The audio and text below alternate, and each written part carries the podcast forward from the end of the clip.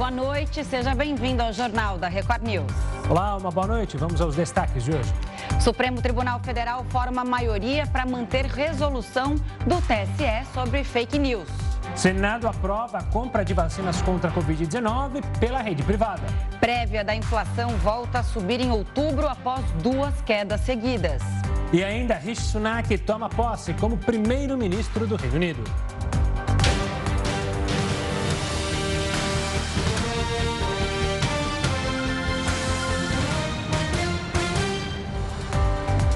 E o Supremo Tribunal Federal formou maioria contra o pedido da Procuradoria-Geral da República para suspender a resolução do Tribunal Superior Eleitoral sobre as fake news.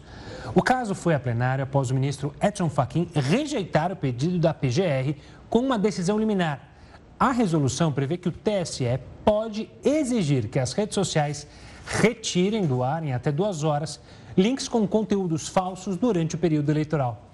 A PGR defende que é possível combater as fake news com a disseminação de informações corretas. O Senado aprovou nesta terça-feira a liberação da compra de vacinas contra a Covid-19 pela rede privada. Vamos a Brasília com o repórter Matheus Escavazini para saber os detalhes. Oi, Matheus, boa noite. Boa noite, Camila, Gustavo, boa noite a todos. Pelo texto, a compra de imunizantes pelas clínicas particulares está liberada. A medida também retira do governo federal, a estados e municípios também, a responsabilidade sobre possíveis efeitos colaterais causados causados por esses imunizantes. É, a liberação traz mais segurança jurídica também para essas empresas particulares que comercializam as vacinas. Até o ano passado, essas empresas só poderiam comercializar os imunizantes seguindo as recomendações do Plano Nacional de Imunização do Ministério da Saúde. Essas empresas, então, eram obrigadas a doar 50% das doses compradas ao SUS e os outro, a outra metade só poderia ser distribuída de graça, o que, claro, inviabilizava é, a comercialização por essas empresas particulares. Na avaliação do relator da proposta no Senado, o senador Wellington Fagundes, a obrigatoriedade de doar e distribuir gratuitamente as vacinas se tornou desnecessária, já que o Brasil produz vacinas e tem doses suficientes para atender toda a população nesse momento. Camila, Gustavo. Tá certo. Obrigado pelas informações, Matheus. Uma ótima noite. E olha, já está valendo a regra que impede que os eleitores sejam presos ou detidos a não ser em casos de flagrante. A chamada imunidade eleitoral vale até 48 horas após o dia 30, quando acontece o segundo turno das eleições. A norma serve também para mesários e fiscais de partidos políticos durante o exercício das funções. Para os candidatos aos cargos eletivos, a norma está em vigor desde 15 de outubro. De acordo com o Código Eleitoral, caso haja alguma prisão, o detido deve ser levado à presença de um juiz que vai examinar a legalidade da detenção. O magistrado poderá revogar a prisão e responsabilizar a autoridade, caso julgue que a detenção é ilegal. Diversas capitais pelo país já anunciaram que não vão cobrar pelo transporte público no próximo domingo, dia do segundo turno das eleições. A maioria das capitais brasileiras vai oferecer o transporte público com tarifa zero no dia 30 de outubro, quando será realizado o segundo turno das eleições. 26 já confirmaram serviço. Além delas, a capital do Acre, Rio Branco, decidiu que quem apresentar o comprovante de votação não vai pagar a viagem de volta para casa. A ida, porém, ainda será cobrada. Na última terça-feira, o ministro Luiz Roberto Barroso, do Supremo Tribunal Federal, autorizou que prefeituras e concessionárias ofereçam o serviço de transporte público gratuito no segundo turno. Na decisão, Barroso afirmou que a prática não pode levar à punição por crimes eleitorais ou de improbidade administrativa, porque o objetivo é viabilizar a garantia constitucional do direito ao voto. Rápido, prático e com custo zero ao consumidor. Essas três qualidades explicam a adesão de milhões de brasileiros ao Pix, sistema de pagamentos instantâneos lançado há quase dois anos. Agora, uma iniciativa semelhante quer levar essa experiência para diferentes lugares espalhados pelo planeta.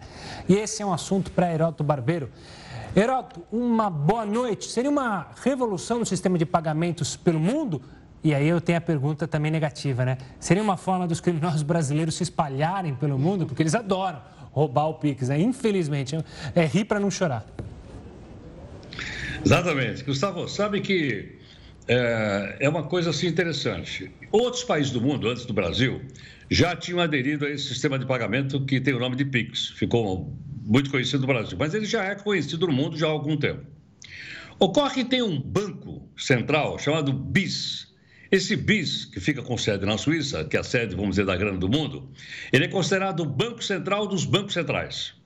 E esse, esse chamado BIS é ele que vai cuidar do PIX internacional. Só para ter uma ideia, você tem mais ou menos 60 países que já têm um sistema de PIX semelhante ao Brasil.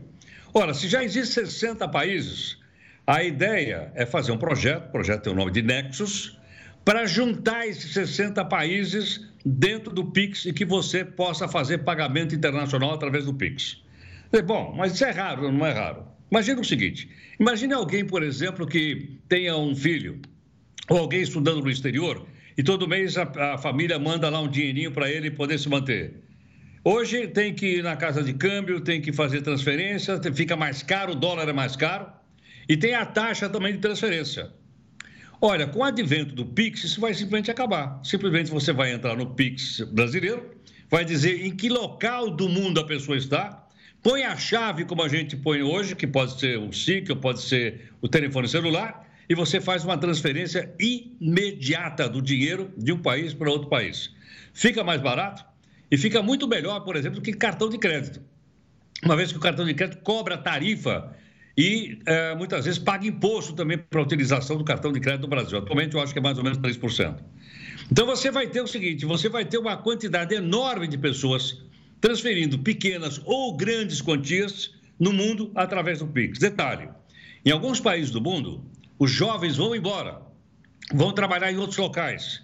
E eles mandam para casa algum dinheirinho, todo mês também para manter a família, manter às vezes o pai, a mãe, o avô, etc. E hoje é difícil. Com o Pix isso vai ser instantâneo. Ora, como é um sistema aberto, transparente e que todos poderão, todas as autoridades monetárias poderão acompanhar, você vai tem muito mais condição, por exemplo, de saber se essa grana é uma grana legal ou ilegal. E isso, então, é, é um passo à frente, é um passo extraordinário que está sendo dado.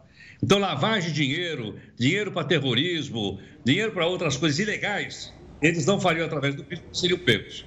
Então, nós temos aí uma situação nova no mundo e na qual o Brasil, o Banco Central do Brasil, está estudando a possibilidade de, de, de, de, participar dele, e é provável que em meados do ano que vem a gente tenha, então, é, o Pix Internacional funcionando também no Brasil. Hoje, já tem um projeto piloto envolvendo vários países. Esse projeto piloto, então, vai ser estendido para 60 países. Olha o passo importante, olha como as comunicações. É, uma, é, um, é um fato de comunicação.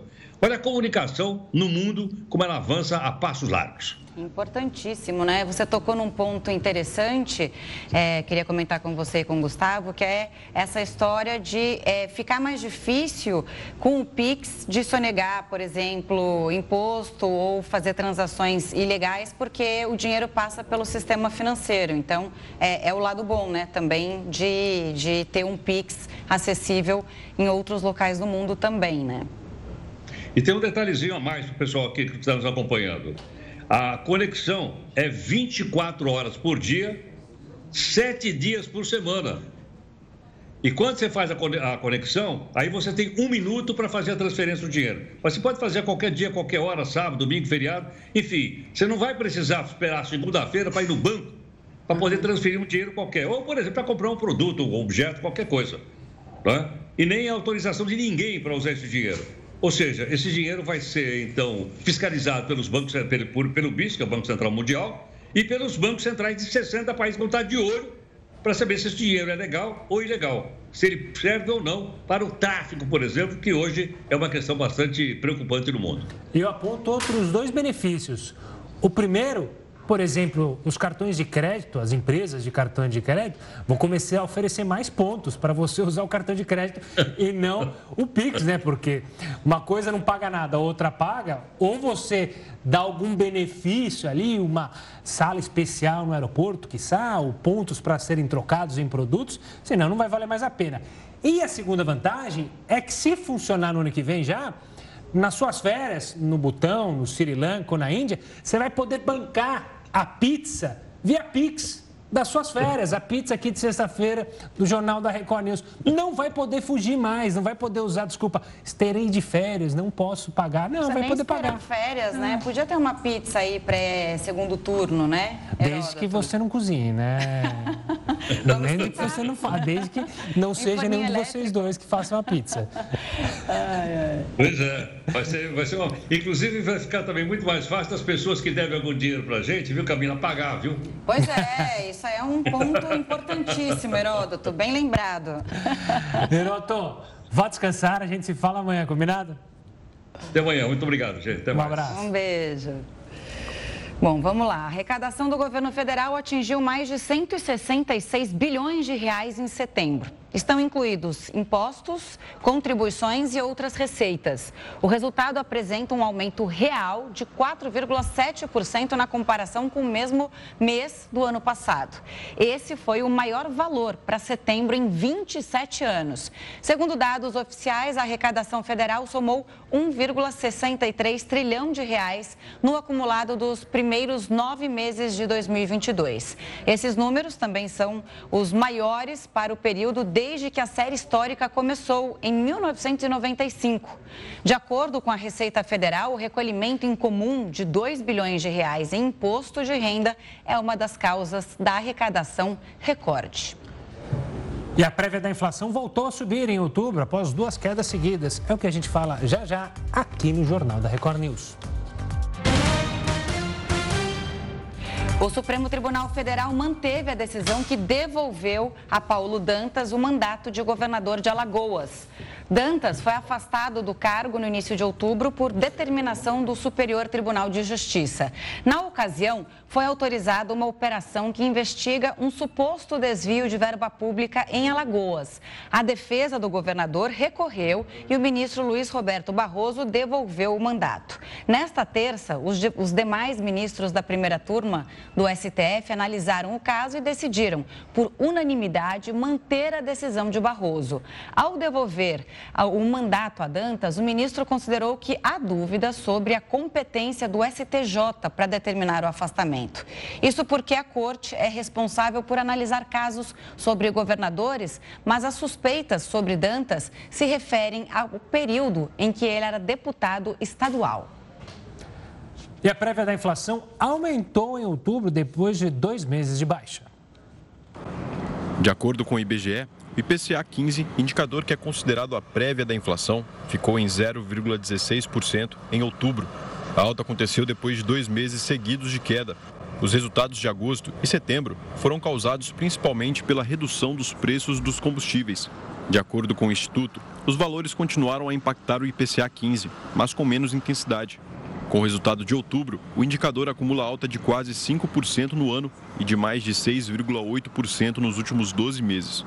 Se a inflação até outubro se confirmar, o Brasil chega perto de estourar o teto estabelecido pelo Banco Central. O centro da meta é de 3,50%, com tolerância de até 5%. Para compor o índice, o IBGE pesquisa nove grupos de produtos e serviços. Entre eles, apenas transportes, comunicação e artigos de residência registraram baixa. O resultado dos transportes foi puxado pela baixa nos preços dos quatro combustíveis que foram pesquisados. São eles: etanol, gasolina, óleo diesel e gás veicular.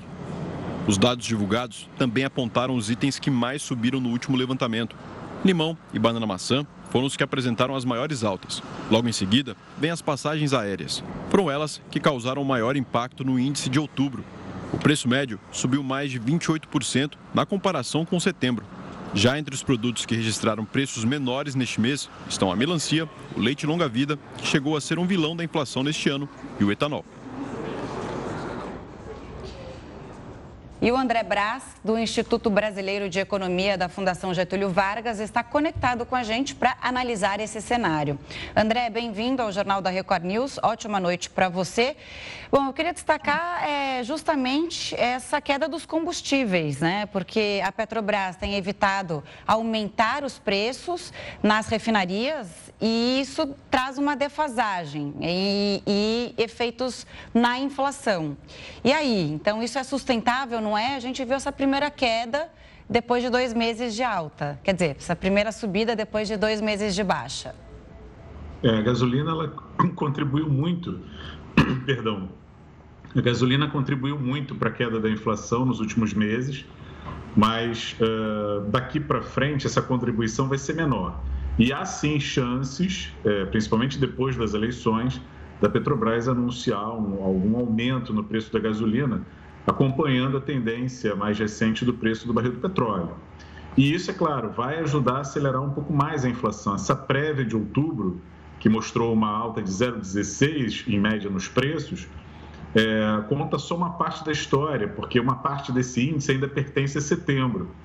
É, contabilizando o mês de outubro completo, que deve ser o IPCA que a gente vai conhecer no início de novembro, essa variação média vai acelerar bastante, ela pode chegar perto de meio por cento, mostrando aí essas quedas menos intensas da gasolina é, e também aumento no grupo alimentação. Nós vimos que os alimentos que haviam apresentado queda no mês passado voltaram para o terreno positivo e tem vários outros bens e serviços que a população consome que também apresentaram alta, como destaque da matéria, passagem aérea, conserto de carro e outros bens duráveis aí que avançaram nessa medida de inflação de outubro.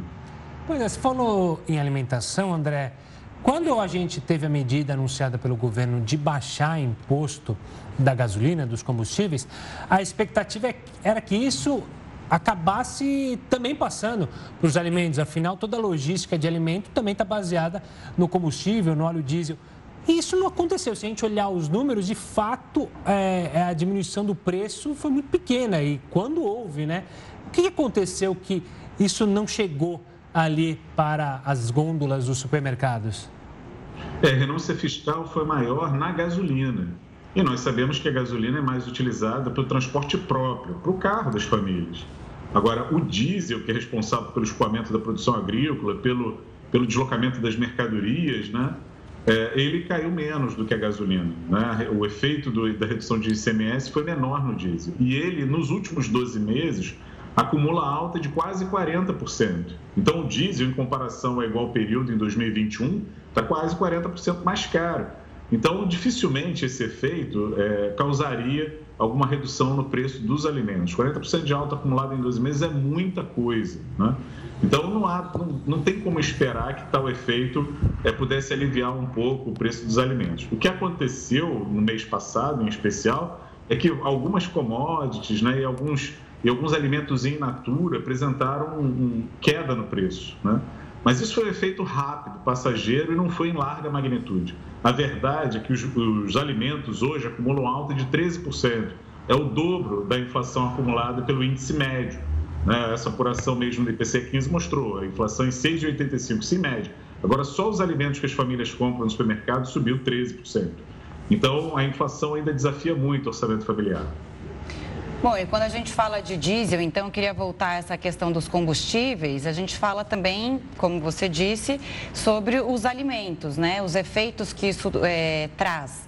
Agora, é, essa defasagem no aumento dos combustíveis, é, ela ainda está numa margem de competitividade ou já é considerada por economistas como prejudicial se a gente olhar esses números e os impactos que isso pode trazer um pouco mais para frente? É, algum aumento no preço já deveria ter acontecido. Ela já passou daquela margem de segurança, até porque a Petrobras verifica é, se há alguma volatilidade no preço do petróleo para evitar aumentos ou quedas desnecessárias. Agora, é, ela já vem se sustentando em patamar mais alto por algum tempo, o que já requer algum aumento no preço, né, para seguir leis de mercado. É, e isso deve acontecer logo após as eleições. Né? Então, é mais uma pressão inflacionária que nós vamos acumular é, ao longo do, dessa reta final de 2022. E não deve acontecer só para a gasolina, deve acontecer para o diesel também que já acumula uma alta de quase 40%. Então, esses combustíveis, o, diesel, que é o combustível estratégico e que de fato poderia trazer algum benefício para o consumidor se caísse de preço, benefício que não fica só limitado ao frete mais barato, ele também se estende à passagem de ônibus urbano. Nós sabemos que esse ano não houve praticamente reajuste é, em, em, boa parte do território nacional. Poucas foram as cidades que aumentaram o ônibus urbano. E existe então a necessidade de corrigir esse preço que por enquanto está sendo subsidiado por algumas prefeituras aí no país. Mas à medida que a arrecadação diminui, com a renúncia fiscal que aconteceu em torno desse semestre dos combustíveis, e as prefeituras perdem o fôlego de continuar subsidiando, e, um, e novos aumentos em cima do diesel podem provocar, sim, é, aumento do preço da passagem. Isso deve acontecer em maior escala depois das eleições.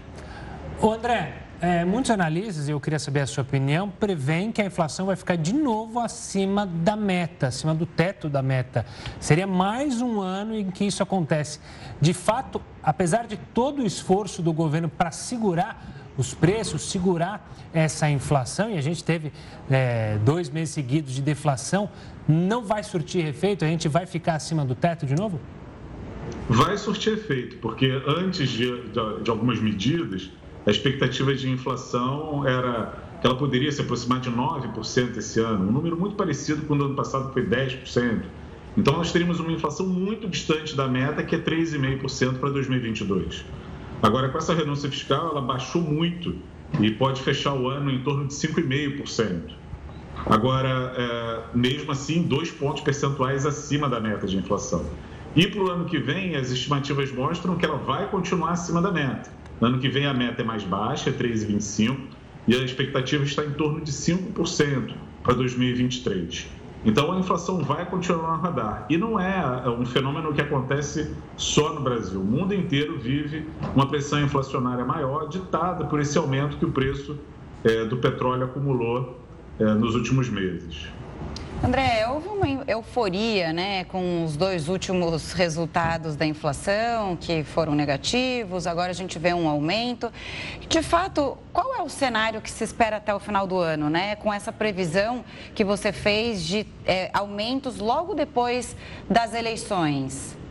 Então, a inflação continua no radar, ela deve fechar o ano pouco abaixo de 6%, né, algo em torno de 5,5% é muito distante da meta e a inflação de alimentos, que é aquela que afeta mais as famílias de baixa renda, deve fechar acima da inflação média, algo em torno de 8%, 9%, até número superior.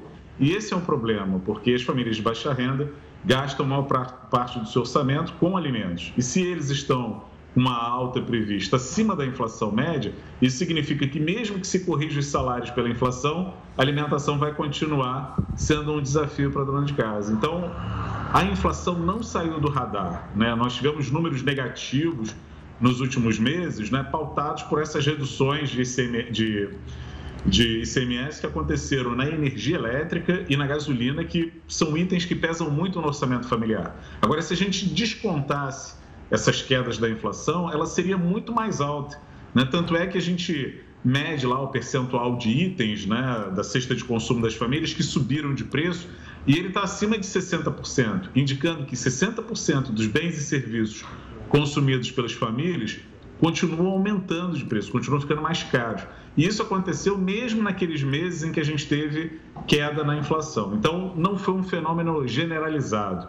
A queda no índice foi determinada pela queda da gasolina, da energia e também das despesas com telecomunicações. Agora, fora isso, a maior parte dos itens, 60% deles, é, avançaram de preço. Por isso que a inflação não saiu do radar, continua sendo um grande desafio.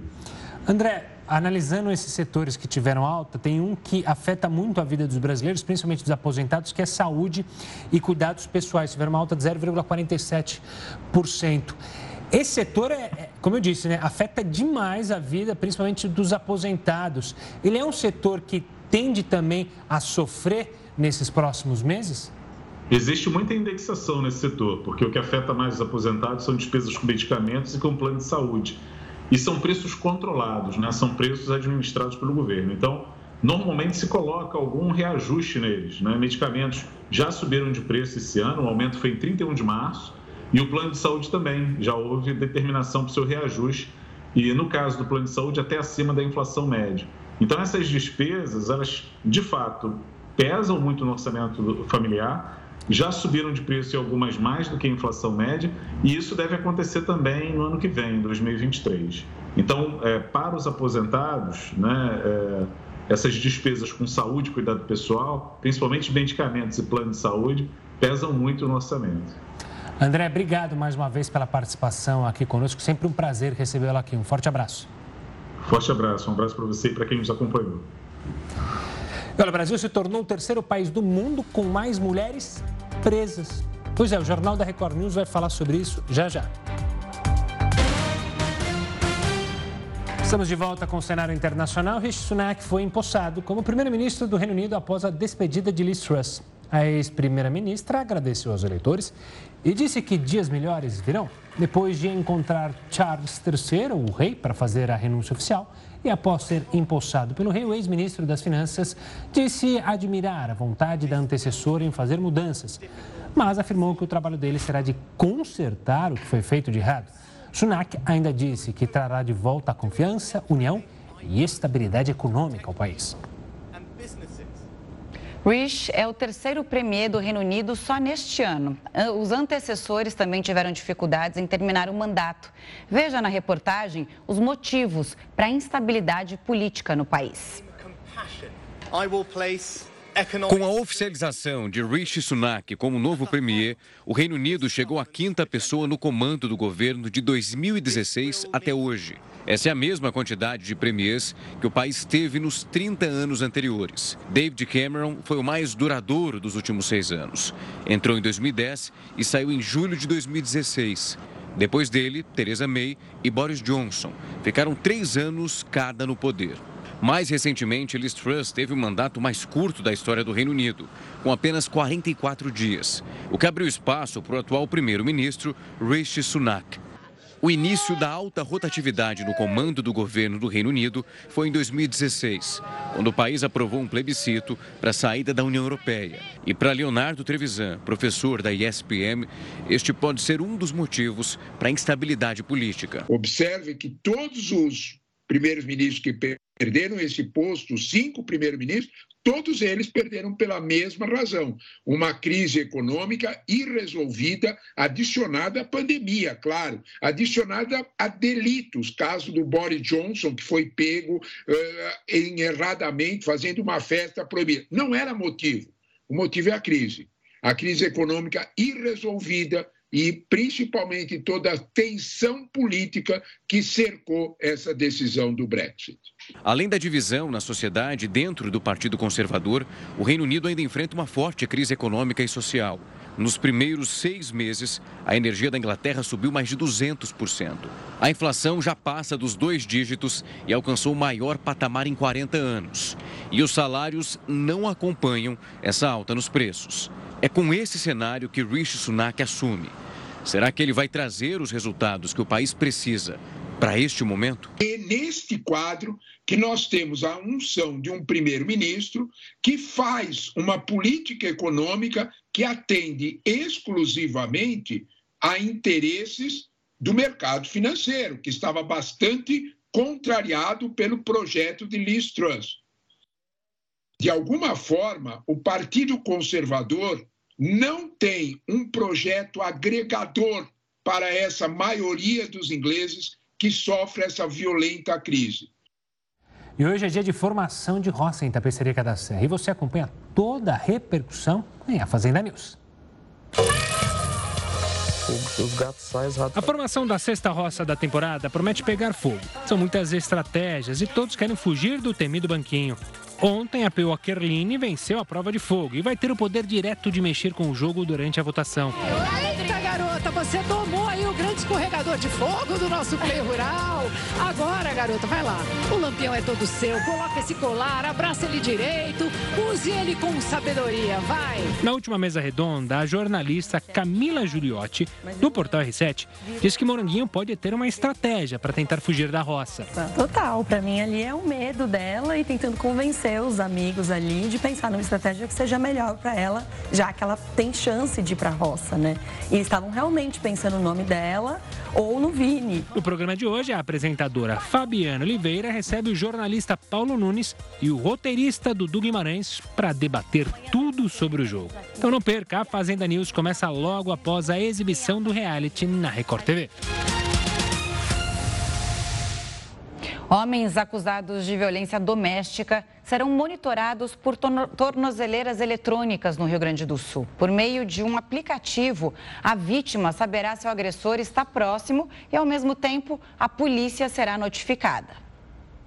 Esta mulher que não quer ser identificada foi agredida pelo então companheiro entre 2018 e 2019. Fiquei revoltada por tudo que ele fez comigo e por estar impune, estar tá viajando, estar tá trabalhando. E a gente fica com medo, com receio de sair para rua, de viver a nossa vida, né? Na semana passada, o mesmo homem que está solto agrediu a atual companheira e ainda atropelou a mãe dela. A Polícia Civil investiga o caso. Para evitar que crimes como esse se repitam, as mulheres que têm medidas protetivas terão o auxílio de um novo projeto no Rio Grande do Sul. A medida quer evitar que agressores como esse se aproximem novamente das vítimas. Em caso de descumprimento da distância estabelecida pela medida protetiva, a mulher recebe uma mensagem no celular e uma patrulha da Brigada Militar é enviada até o local. Só nos primeiros nove meses do ano, 81 mulheres foram mortas por companheiros ou homens que não aceitavam o fim da relação em todo o Rio Grande do Sul. Em todo o país, foram quase 1.400 feminicídios no ano passado. O projeto deve entrar em vigor até dezembro. Nesse mesmo período, as tornozeleiras serão instaladas nos agressores. Olha, o Brasil superou a Rússia e se tornou o terceiro país com mais mulheres presas do mundo. São mais de 42 mil, segundo um estudo da Universidade de Birkbeck, em Londres. Para entender esse quadro, a gente conversa com a advogada Helena Lobo da Costa. Ela é professora de Direito Penal da Faculdade de Direito da USP. Professora, uma boa noite. Obrigado pela participação aqui conosco. Além de olhar essa posição no ranking, porque, segundo o próprio estudo, né, há muitos países que os dados não são confiáveis, então eles não são listados, né? Mas, além de ser terceiro no ranking, o quão assustador são, é, representa esse número, esse número tão grande de mulheres presas aqui no Brasil? Boa noite. Eu que agradeço a oportunidade de falar sobre assunto tão importante como o encarceramento feminino. Bom, esse número é de fato muito assustador, sobretudo quando a gente pensa que há 22 anos, né, no ano de 2000, a gente tinha apenas 5.600 mulheres aproximadamente encarceradas e hoje a gente tem mais de 40 mil, ou seja, é um aumento muito marcado. O Brasil teve um aumento da população carcerária em geral muito acentuado, mas o número de mulheres presas aumentou bem mais proporcionalmente nesse período. Então, é um fenômeno que já se estabeleceu claramente no tempo, não é algo pontual que nós estamos vendo agora, é algo efetivamente estrutural que vem ocorrendo já há anos. Doutora Helena, boa noite da minha parte também. A gente sabe que o Brasil é um país que prende muito e prende mal. No caso das mulheres, há um perfil também, né? Assim como dos homens, que é a mulher de periferia, negra, baixa escolaridade. Agora, por que prende-se mais mulheres do que homens? É, por que essa diferença tão grande é, entre os sexos? E eu queria saber também qual é o efeito disso, o impacto dentro das famílias? Porque as mulheres muitas vezes elas ficam responsáveis é, por cuidar dos filhos. O próprio relatório mostra, né, que as presas elas têm um, dois filhos e são muitas vezes a, a única responsável pelos filhos. Então eu queria que você comentasse isso, esse perfil também das mulheres presas e por que essa diferença tão grande entre homens e mulheres. Uhum. Boa noite. É, você tem razão, a gente tem essa é, diferença, né? O perfil é bastante semelhante, mas existem características femininas que são muito relevantes nessa questão. É, embora a população é, masculina represente mais de 90% das pessoas encarceradas no Brasil, a feminina é, tem esse universo menor mas ela tem um impacto social muito grande em razão desse papel já quase tradicional da mulher mais ligado ao cuidado com os filhos, com a família. Então, a gente enfrenta um problema muito grave é, relacionado tanto à gestação, ao parto e ao cuidado com os filhos pequenos no cárcere. Né? Nós já tivemos uh, uma decisão importante no Supremo Tribunal Federal tentando conceder prisão domiciliar às mulheres que são mães, que são responsáveis por crianças de até 12 anos e estão em prisão provisória. Posteriormente, a gente teve uma alteração também na nossa legislação para tentar é, fomentar o, o, uso da prisão domiciliar em vez de a prisão é, no cárcere, efetivamente, dessas mães que têm essa responsabilidade. Mas o fato é que a gente tem visto esse encarceramento feminino aumentar, sobretudo em razão de prática de crime de tráfico de drogas. E o tráfico feminino, ele também tem uma característica muito própria.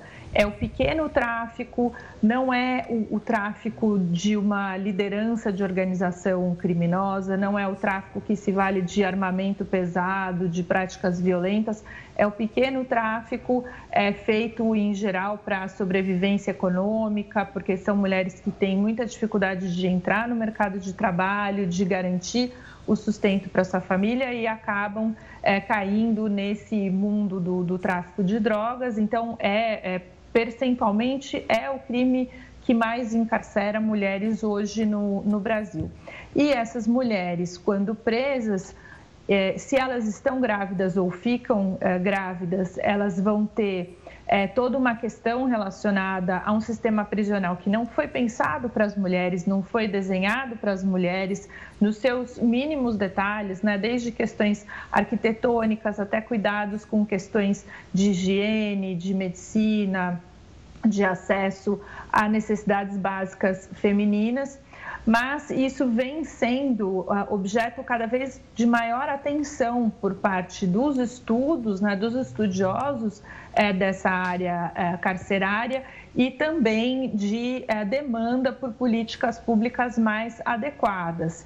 Mas, na verdade, a gente precisa pensar também na raiz disso tudo, que é essa questão do porquê tantas mulheres estão sendo encarceradas atualmente no Brasil.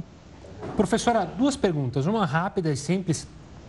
No Brasil, a gente sofre muito com o número de prisões preventivas, ou seja, quem é preso não é julgado e fica ali aguardando um, dois, três anos até, enfim, ser julgado. Isso quando é julgado.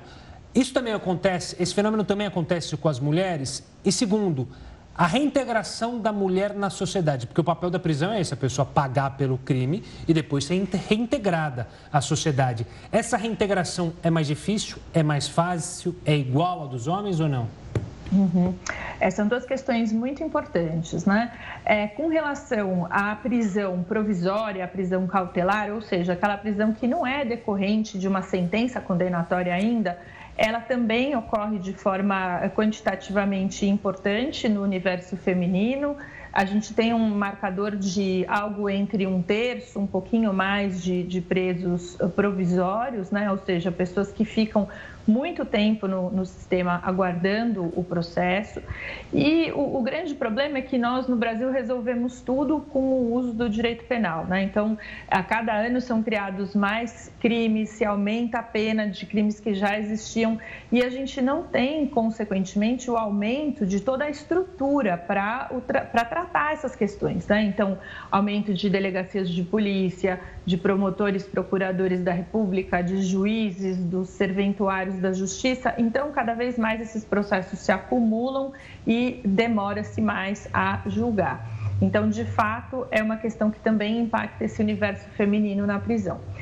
Com relação às hipóteses de ressocialização e reintegração, é, me parece que, por um lado, é, o universo é, de crimes mais caracteristicamente praticados por essa população feminina, né, que aparece mais em termos estatísticos, são crimes que, em geral, não envolvem violência ou grave ameaça. Né? Então, a gente pode dizer que são pessoas que é, têm talvez uma demanda menor de, de ressocialização, de reintegração. Né? São pessoas que precisam mais de oportunidades, sobretudo oportunidades de formação, econômicas e que talvez não precisem tanto desse apoio psicológico relacionado ao uso de violência, à expressão por meio da, da violência e da ameaça.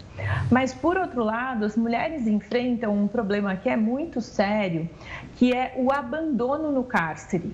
Enquanto a população masculina, em geral, costuma continuar recebendo visitas da sua família, da esposa, da mãe, enquanto está presa, o número de visitas da população feminina é muito reduzido. Né? Em geral, o companheiro ou também está no sistema prisional ou abandona essa mulher. E a reação de muitas famílias é rechaçar, porque existe é, quase que uma idealização do papel feminino na nossa sociedade e essa idealização se choca com essa mulher é condenada cumprindo pena no cárcere. Então, muitas mulheres são abandonadas, elas não recebem visitas, elas têm esse vínculo emocional cortado de uma forma muito drástica quando elas entram no sistema prisional e, obviamente, que isso dificulta muito quando elas terminam de, de, cumprir a pena, a sua reintegração, a sua ressocialização, porque os laços mais próximos muitas vezes não resistem a essa situação de prisão. Tá certo, professora. Obrigada pelas explicações, por essa análise e também por ajudar a gente a trazer um assunto tão importante para o nosso sistema carcerário e para as mulheres e famílias em geral, né? Normalmente a gente está falando de é, pessoas com um poder aquisitivo menor, né? Com acesso à educação mais dificultado. Essas crianças também, né? A maioria, é, muitas, muitas presas são mães, então essas crianças uhum. também são penalizadas, muitas famílias são penalizadas. Obrigada obrigada pela participação e pela presença aqui no Jornal da Record News. Eu que agradeço. Muito obrigada. Os eleitores de todo o país têm até o próximo sábado, véspera do segundo turno das eleições, para baixar ou atualizar o e-título. O aplicativo pode ser apresentado no momento da votação, caso esteja atualizado e também com foto. Ele pode ser utilizado para consultar também o local de votação, justificar a ausência e emitir certidão de quitação eleitoral. Segundo o Tribunal Superior Eleitoral, até a véspera do primeiro turno, cerca de 30 milhões de eleitores ativaram o aplicativo no Brasil e no exterior. Deste total, 13 milhões de ativações foram efetivados em 2022. E o Instituto Paraná Pesquisas divulgou hoje mais um levantamento de intenção de votos para a eleição presidencial. Jair Bolsonaro e Luiz Inácio Lula da Silva parecem empatados dentro da margem de erro. A nova pesquisa mostra oscilação para baixo de Luiz Inácio Lula da Silva e para cima de Jair Bolsonaro pela segunda vez seguida. Considerando apenas os votos válidos, que excluem brancos e nulos, Lula do PT tinha 51,9% no primeiro levantamento feito em outubro. Caiu para 51,3% e agora aparece com 50,2%. Bolsonaro, do PL, tinha 48,1%, depois 48,7% e agora tem 49,8%. O Instituto Paraná Pesquisas ouviu 2020 eleitores nos 26 estados e no Distrito Federal entre os dias 20 e 24 de outubro. O nível de confiança é de 95% e a margem de erro de 2,2 pontos percentuais para mais ou para menos. A justiça russa manteve a prisão de uma jogadora de basquete dos Estados Unidos. O jornal da Record News fala sobre isso já já. Muita gente achou que estava com problemas de internet hoje de manhã. Não, nem vi, para te falar a verdade. Eu também. Mas, na verdade, foi o aplicativo WhatsApp que caiu. A Mary Lane levou um susto quando acordou e abriu a caixa de mensagens dela. Recebeu um texto atrás do outro e não entendeu nada. Desesperada, preocupada, né? E não foi só ela, não. Quem estava acordado entre 3 da madrugada e 5 e 45 ficou a ver navio das mensagens. Muita gente pensou, ah, é problema da internet ou hashtag tô sendo ignorado. Não foi nada disso, gente. Foi o WhatsApp mesmo que ficou fora do ar. No celular, os usuários se depararam com uma mensagem de que o aplicativo estaria conectando. Já na web, a mensagem exibida era de que o computador estaria sem conexão. Por causa da falha, eles não puderam se conectar ao aplicativo, enviar e receber mensagens, nem fazer qualquer tipo de alteração ou ajuste no aplicativo. Assim que eu acordei, eu tenho o costume de ligar a internet e quando eu olhei, eu achei que a minha internet estava ruim. Aí minha vizinha falou: hoje acordei, todo, todo mundo está sem internet. Pensa agora numa mãe que só queria receber a mensagem da filha dizendo que tinha chegado bem na escola haja coração. Eu fiquei preocupada. E aí ela mandou a mensagem, mas logo em seguida entrou. Aí ela me falou também. Aí confirmou que todo mundo estava sem WhatsApp. A falha foi relatada em veículos de imprensa no mundo todo. A empresa que controla o aplicativo que pertence ao empresário Mark Zuckerberg admitiu o problema e afirmou que estava trabalhando para restaurar o serviço o mais rápido possível. Hoje é impossível para mim ficar sem WhatsApp porque eu trabalho com o celular, né? Então o tempo todo tenho que responder as mensagens. E olha, falta praticamente um mês para Black Friday, a sexta-feira de compras com descontos. Para este ano, os jovens lideram a expectativa de consumo. Gabriela está ansiosa para gastar. A jovem de 22 anos é gerente de mídias sociais. Está sempre a mil por hora conectada à internet, principalmente nessa época. A Black Friday deste ano acontece no dia 25 de novembro. Haja ansiedade. Tem mais 50 itens no, no meu carrinho, isso desde o começo do ano, porque é algo que eu sempre quis. Só que para juntar dinheiro não é fácil. Gabriele faz parte da chamada Geração Z, que nasceu entre os anos de 1995 e 2010. Talvez por isso ela prefira sempre comprar tudo pela internet. Não gosto de comprar fisicamente. Inclusive, eu acho muito mais caro. É muito mais em conta comprar online. Em meio ao maior interesse das novas gerações em realizar compras na Black Friday, uma pesquisa revela que 58% dos consumidores brasileiros dessa faixa etária planejam fazer compras nessa data. É um público exigente que faz muitas pesquisas online antes de decidir comprar. Ainda segundo o estudo, as mulheres devem fazer mais compras do que os homens.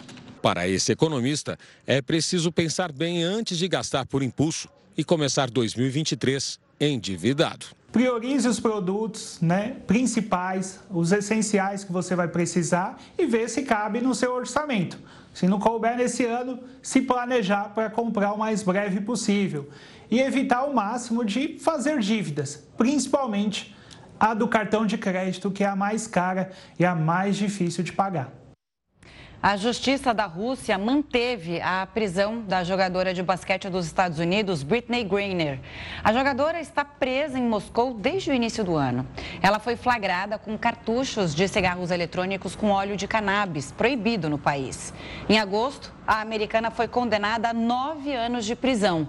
Parte da comunidade internacional considera a sentença dos russos uma retaliação ao apoio americano para os ucranianos na guerra.